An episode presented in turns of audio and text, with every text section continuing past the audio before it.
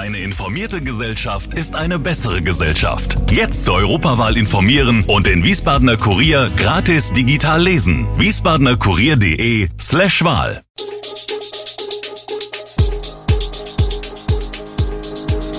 Gude, unser morgendliches News Update. Das Wichtigste aus Wiesbaden für Sie im Überblick. Guten Morgen aus Wiesbaden an diesem 22. Dezember. Der Untertaunus wappnet sich gegen Schneetouristen, der Wiesbadener Hauptbahnhof kehrt ans Schienennetz zurück und nach dem Missbrauchsskandal um einen Jugendtrainer wendete sich der SVWW an die Eltern.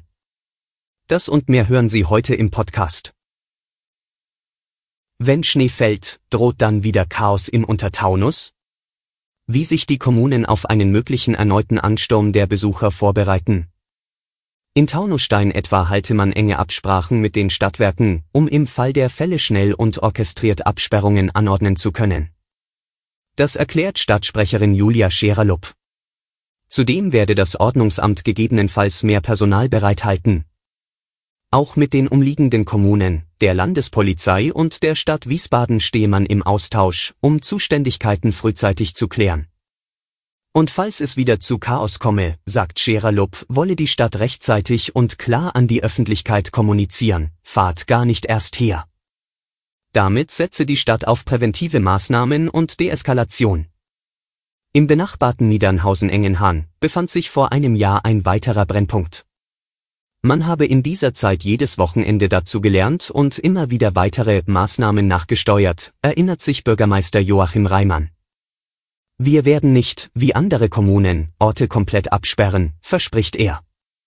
Jedoch gebe es begrenzte Parkmöglichkeiten, und wenn die erschöpft seien, werde das Ordnungsamt die Zufahrtsstraße notfalls sperren, so Reimann.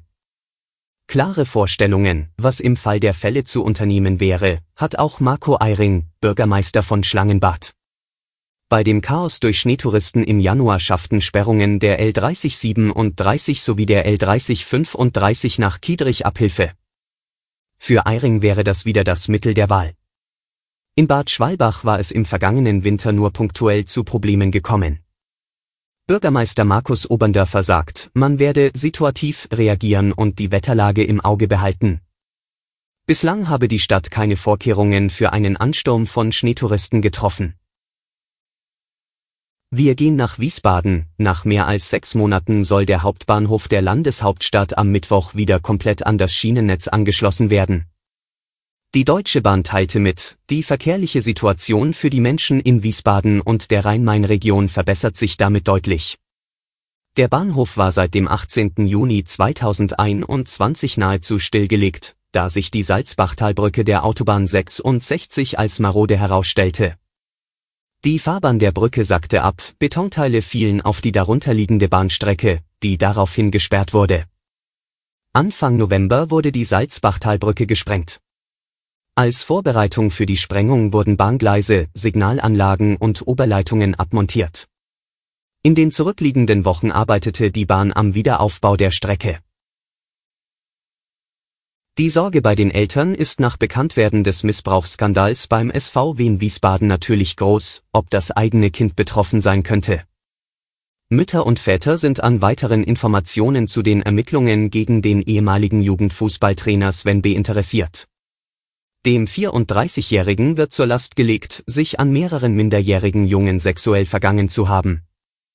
Der Beschuldigte soll seine Opfer in mindestens sieben Fällen betäubt und anschließend vergewaltigt haben. Der SVWW hatte Sven B., der mittlerweile in U-Haft sitzt, im Zuge der Ermittlungen freigestellt und kurz darauf auch fristlos entlassen. In einem Schreiben wendet sich der Verein nun an die besorgten Eltern. Dies ist auch eine Information des Polizeipräsidiums Westhessen beigefügt, in dem erläutert wird, wie Eltern mit ihren Kindern umgehen sollten. In der E-Mail an die Eltern des Jahrgangs 2008, den Sven B. zuletzt betreut hatte, informiert der SVWW, dass man vom ersten Moment an sehr eng mit der Polizei zusammenarbeite und in regelmäßigem Austausch sei.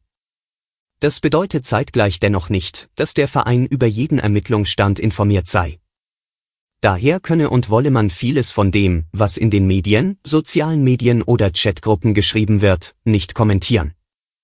Weiter schreibt der Club, laut unseren Informationen gibt es aktuell keinen Hinweis, dass es sich bei den Straftaten um einen Zusammenhang mit seiner Tätigkeit in unserem Nachwuchsleistungszentrum handelt. Allerdings ist dies weiterhin nicht ausgeschlossen, die aktuellen Fälle stammen aus diesem Oktober, als Sven B. noch für den SVWW tätig war. Wir blicken auf die Corona-Lage.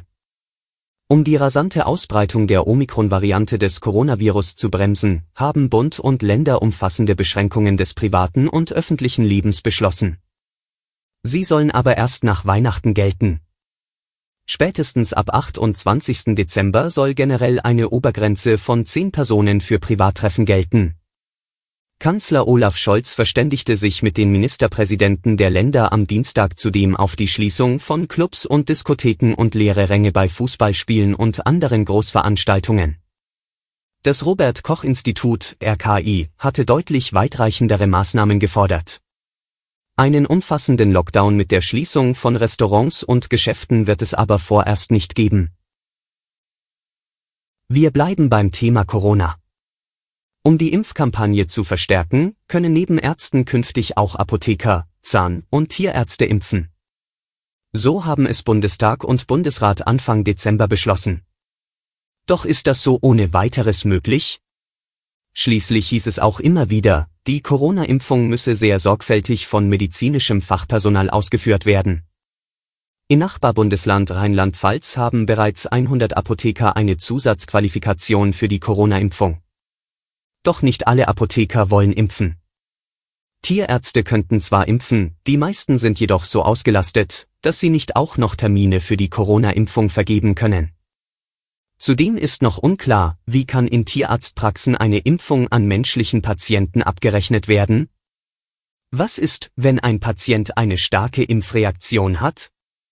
Rein rechtlich dürfen Tierärzte am Menschen nicht therapeutisch tätig werden. Auch ihnen bleibt dann nur die Möglichkeit, den Notarzt zu rufen.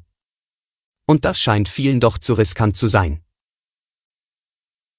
Alle Infos zu diesen Themen und noch viel mehr finden Sie stets aktuell auf wiesbadener-kurier.de. Gude Wiesbaden ist eine Produktion der VRM von Allgemeiner Zeitung, Wiesbadener Kurier, Echo Online und Mittelhessen.de. Redaktion und Produktion die NewsmanagerInnen der VRM. Ihr erreicht uns per Mail an audio.vrm.de.